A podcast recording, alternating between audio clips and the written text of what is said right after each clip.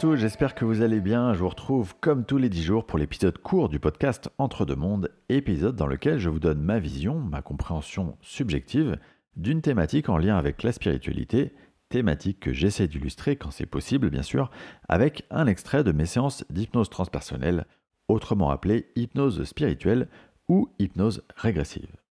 Alors dans ce type d'hypnose, le consultant, sous état d'hypnose, il va aller explorer une ou plusieurs de ses vies antérieures ou régresser dans sa vie actuelle, souvent dans son enfance d'ailleurs. Et si on va explorer tout ça, ce n'est pas dans un but touristique, c'est parce que tout simplement, on va aller explorer ce qui contient un enseignement, une résonance avec la vie actuelle du consultant. Information qu'il est important pour lui de conscientiser lors de cette séance. Ce n'est pas nous, c'est-à-dire ni le consultant ni moi-même, qui décidons de ce qu'on va aller explorer en séance, c'est euh, la conscience supérieure du consultant ou les guides du consultant qui vont nous montrer ce qu'il est important pour lui d'intégrer. Et dans une seconde partie de séance, on va avoir l'occasion de creuser ce sujet et bien d'autres encore en échangeant directement avec euh, la conscience supérieure ou les guides du consultant. Si vous souhaitez en savoir plus sur cette pratique, rendez-vous sur ma chaîne YouTube et sur les différentes conférences que j'ai données sur des chaînes YouTube, euh, comme par exemple On ne vous demande pas d'y croire ou Rayonnance TV, et dans lesquelles j'explique tout ça en détail. Et j'explique notamment aussi le deuxième type de séance que je propose, séance à 3 avec un médium qui est connecté à l'énergie du consultant et qui est donc hypnotisé pour son compte, ce qui permet entre autres d'écarter toute barrière mentale qui pourrait venir perturber le consultant sous hypnose. Bref, dans ce podcast, je vous parle souvent d'énergie.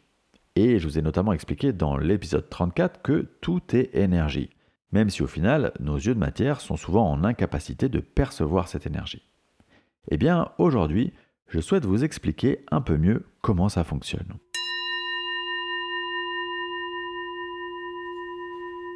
Alors, pour commencer, je vais vous demander de vous imaginer debout.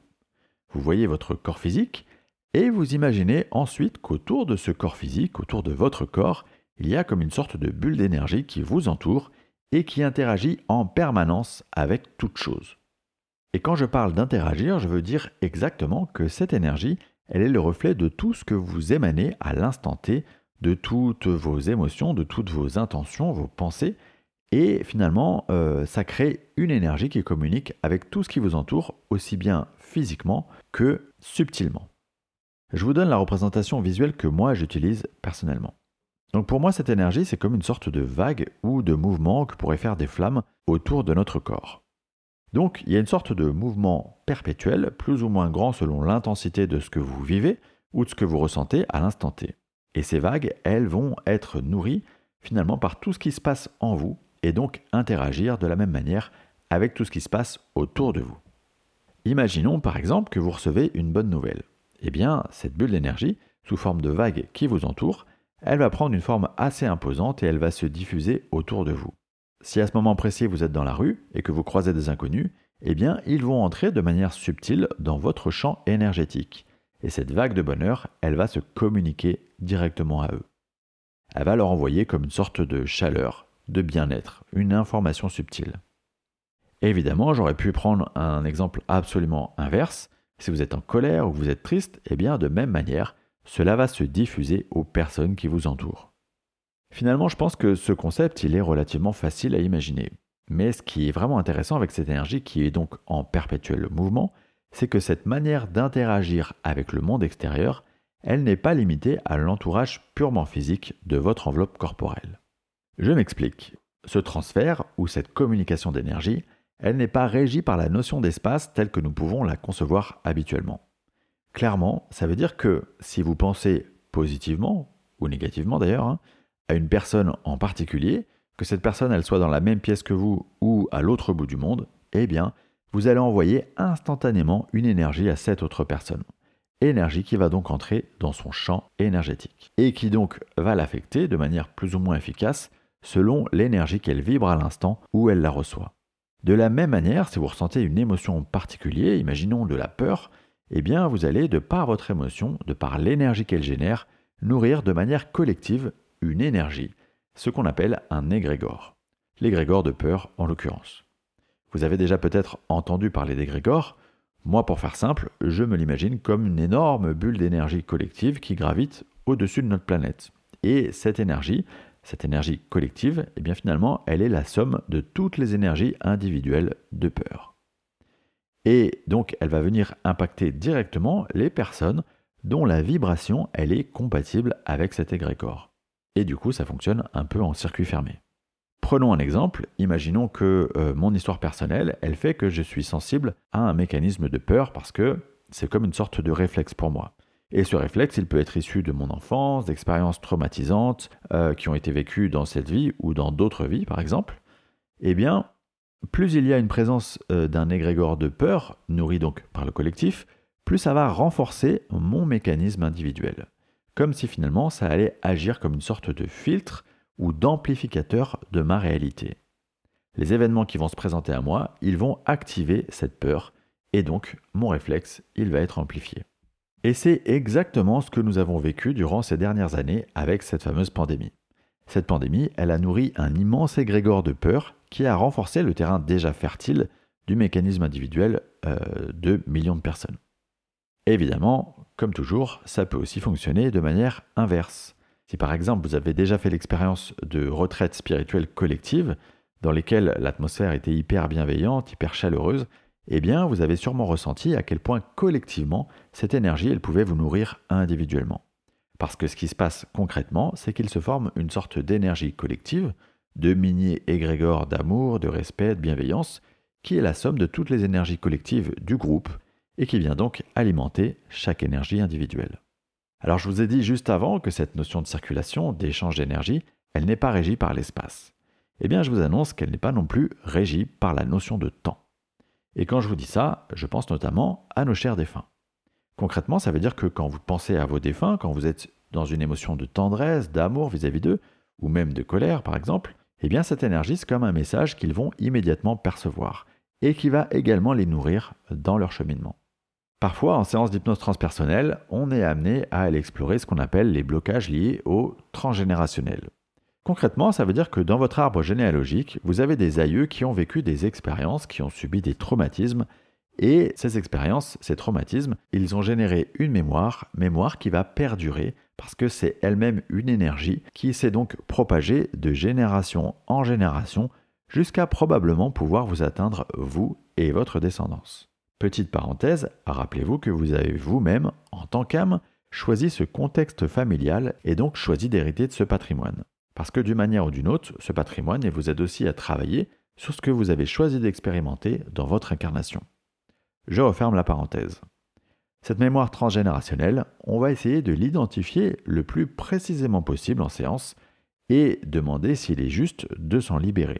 Si c'est le cas, ça veut dire que l'apprentissage en lien avec cette mémoire, il a été réalisé. Et donc, dans ce cas, on va demander aux énergies qui nous accompagnent durant une séance de nous aider à couper le lien énergétique entre cette mémoire et le consultant et les générations futures. Ce qui est assez particulier, c'est que souvent, en revisitant quelque part cette mémoire, on donne l'occasion aux protagonistes, donc les fameux aïeux en question, de pouvoir également s'en libérer, de pouvoir euh, nous passer les messages ou nous témoigner de leur traumatisme. Parce que finalement, n'oubliez pas que quand vous mourrez, donc quand vous vous détachez de votre corps physique, eh bien, ça ne veut pas forcément dire que vous allez vous détacher de tous vos traumatismes. Donc, le temps n'existant pas, en libérant le consultant de cette mémoire transgénérationnelle, on va pouvoir aussi libérer tous les protagonistes de l'arbre généalogique. Et c'est un extrait de séance avec Medium, en l'occurrence avec Gérald Bretenoux, que je vais vous diffuser et dans lequel on va justement libérer le consultant et les aïeux du consultant d'une mémoire transgénérationnelle.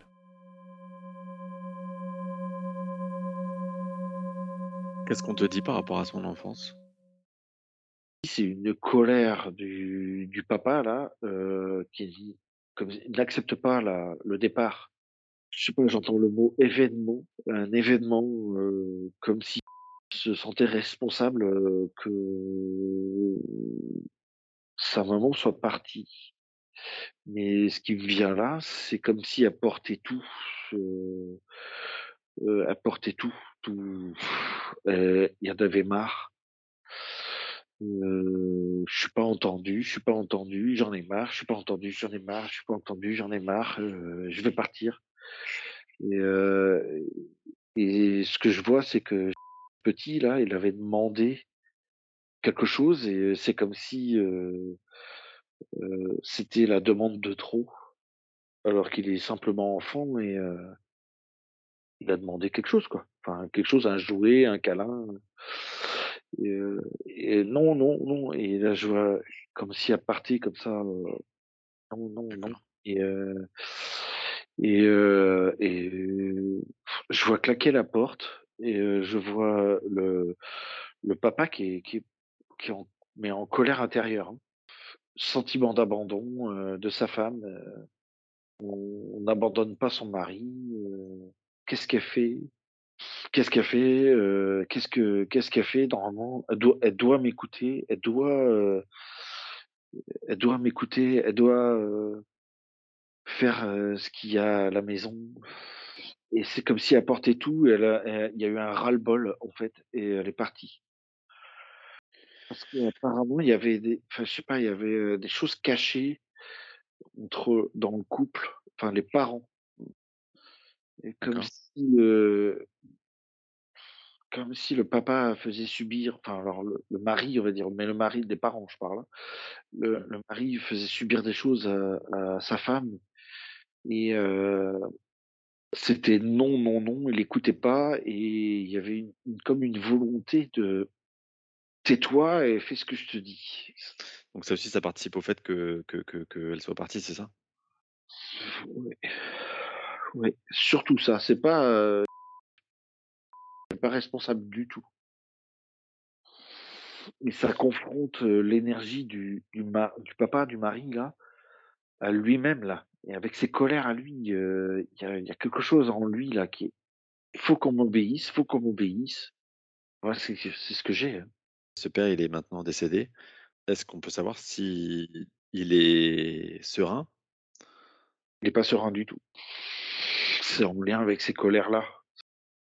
C'est-à-dire que dans son état, heu, désincarné, parce qu'il est décédé il y a plus de 10 ans maintenant, enfin il y a 10 ans, hem, enfin il est toujours quelque part, habité de ses colères? Oui et ce qui serait bien, c'est de l'accompagner à se libérer de ça. D'accord. Qu'est-ce qui fait qu'il est toujours habité de ses colères?